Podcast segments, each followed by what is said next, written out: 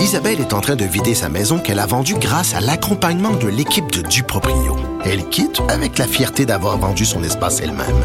Duproprio, on se dédie à l'espace le plus important de votre vie. Un message d'Espace Proprio, une initiative de Desjardins. Ben oui, on le sait. Martino, ça n'a pas de bon sens comme il est bon. Vous écoutez Martino. Cube Radio. Tiens, on va parler d'un de mes sujets préférés, un de mes sujets fétiches, la religion. Moi, j'en reviens pas à quel point notre société elle est complaisante envers la religion. Hein. J'avais parlé de cet excellent documentaire-là de Marc-Claude Barrette sur les enfants oubliés, les enfants qu'on a laissés dans des sectes se faire maltraiter, mais on n'intervient pas, c'est leur religion. C'est leur religion. Les acidiques veulent rien savoir des consignes sanitaires, qu'on leur donne des contraventions. Ben non, c'est leur religion. On peut rien faire. Ça. C'est étonnant. Tout ce qu'on accepte sous prétexte de la religion. Je vais en parler avec mon ami Guy Perkins. Il est blogueur, il est militant pour la laïcité, la pensée critique, grand lecteur. Il vient souvent nous parler des essais qu'il lit. Mais lui aussi, il, il est fasciné par notre complaisance envers la religion. Salut Guy. Salut Jean. Écoute, t'as mis sur euh, mis sur ta, ta page Facebook un, montage assez rigolo parce que là tout le monde est parti en gang contre les fake news, hein. Les fake news, les fake news. Même euh, le, pape François a dit que c'est un des un des fléaux de notre société, c'est les fake news. Et, là, toi tu dis, ben, je m'excuse, mais s'il y a quelque chose qui est fake news, Christy, c'est bien religion.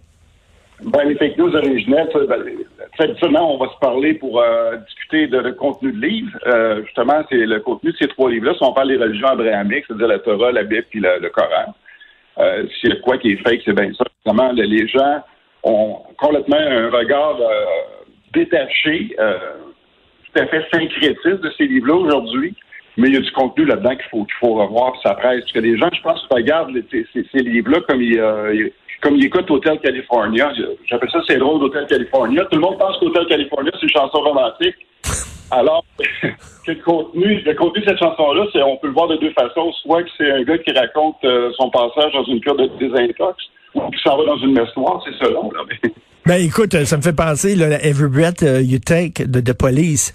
Pour plusieurs personnes, ah Every Breath You Take, c'est une chanson d'amour, alors que c'est une chanson d'un gars qui manipule sa blonde. c'est un stalker. C'est un gars qui dit, je vais, ben oui, je vais te suivre, puis je vais t'expliquer. C'est un, une, chanson creepy, spooky. Donc tu dis, toi, euh, ça dépend. Il y a des gens qui trouvent que ce sont des livres d'amour, le Coran, euh, la Torah, la Bible. Puis il y en a d'autres qui disent, attends une minute, il y a des choses qui sont écrites dans ces livres-là que si c'était écrit dans un autre livre, ce serait inacceptable. Absolument, ça ne passera pas le, ça passera pas le test. D'ailleurs, il y a un gars qui dit euh, comment t'appelles quelqu'un qui n'a jamais lu? La Bible.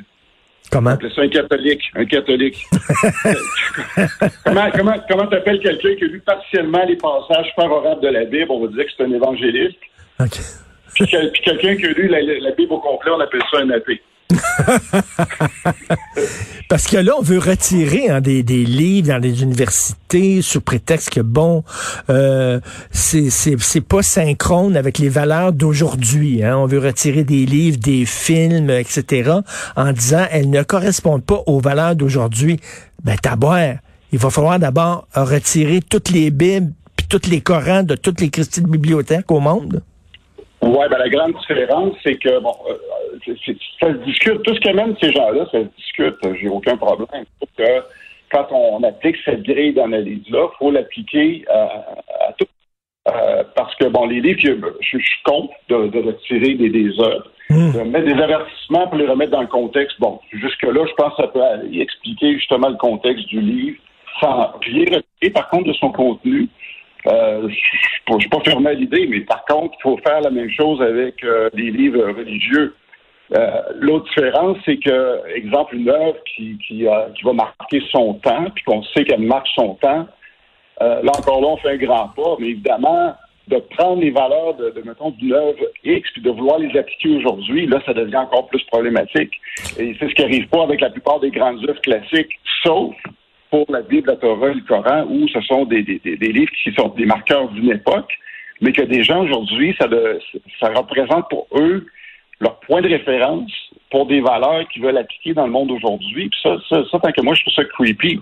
Puis euh, à un moment donné, Parce que les gens, comme je te disais tout à l'heure, ils ont un regard très syncrétique de ces livres-là. Parce que les gens aujourd'hui, ils sont pas au Québec, les gens ont un grand détachement. Tout le monde s'est fait de sa religion. Parce que il y a des gens qui vont encore se, se, se cataloguer de chrétiens, mais par contre, c'est une religion qui se sont repatentées en prenant des affaires à gauche, à droite, qui sont repatentées pour eux autres, mm. mais qui n'ont rien à voir, qui rien à voir avec le ministère de Jésus. Là.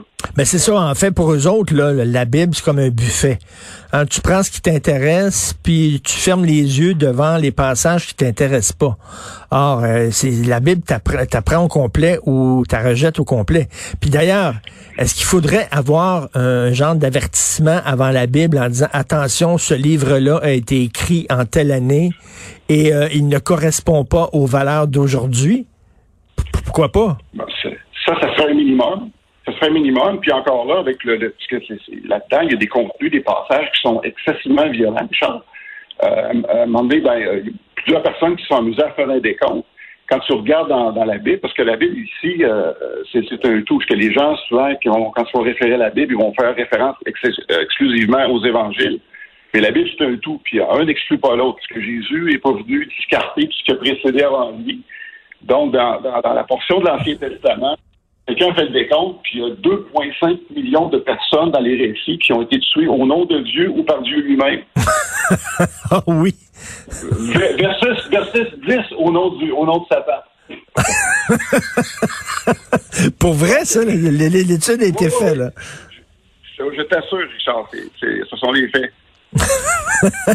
Donc, euh, c'est pour ça qu'encore là, il y, a des, il y a des qui circulent euh, sur, l'Internet qui vont dire quand un, Dieu qui a, qui a, un palmarès de ce genre-là, pourquoi avoir besoin d'un diable après, là, mais, mais, mais écoute, que le pape François euh, dit que le, les fake news, c'est un des fléaux de notre société. Je me suis pissé dessus quand j'ai vu ça, moi. Euh, comment on dit ça? C'est le, le, la charité qui fout l'hôpital ou l'hôpital qui fout la charité, là, mais c'est à peu près ça. Là. Et tu veux nous parler rapidement d'un livre, un gars lui qui a, dit, il a décidé lui d'appliquer les préceptes de, de la Bible, mais vraiment sérieusement, comme, comme, comme un tout bon catholique devrait le faire. Donc, il a fait ça pendant un an, lui. Ouais, ce, ce gars-là, c'était un ce gars-là. C'était un, un, journaliste, auteur qui travaille pour le magazine Esquire. Puis il a, fait des patentes dans sa vie qui sont vraiment farfelues. Donné, lui, avait lu euh, l'encyclopédie euh, Britannica euh, du début à la fin. Il a écrit un livre sur son expérience qui s'appelait Monsieur connaît tout. Puis ensuite, lui, il est d'une famille séculaire juive. Puis son, son trip, c'est de dire, OK, pendant un an, j'ai appliqué tous les préceptes qu'on retrouve dans la Bible, que ce soit dans l'Ancien Testament, dans le Nouveau, puis les appliquer à la lettre c'est vraiment puissant. En tout cas, moi, j'admire son épouse parce que de tolérer tout ce que ce gars-là a fait, puis de respecter toutes les prescriptions qui sont dans, dans, dans, dans, la Bible, c'est vraiment drôle. Parce qu'à un moment donné, il était pris avec des, des cas vraiment euh, moraux importants parce que dans la Bible, ça dit que si tu es au courant que ton voisin est un adultère, tu as l'obligation morale de le lapider. puis, évidemment, ben lui, lui, il devait trouver une façon de s'en sortir parce que lui, il voulait appliquer vraiment à la lettre ce qu'en était.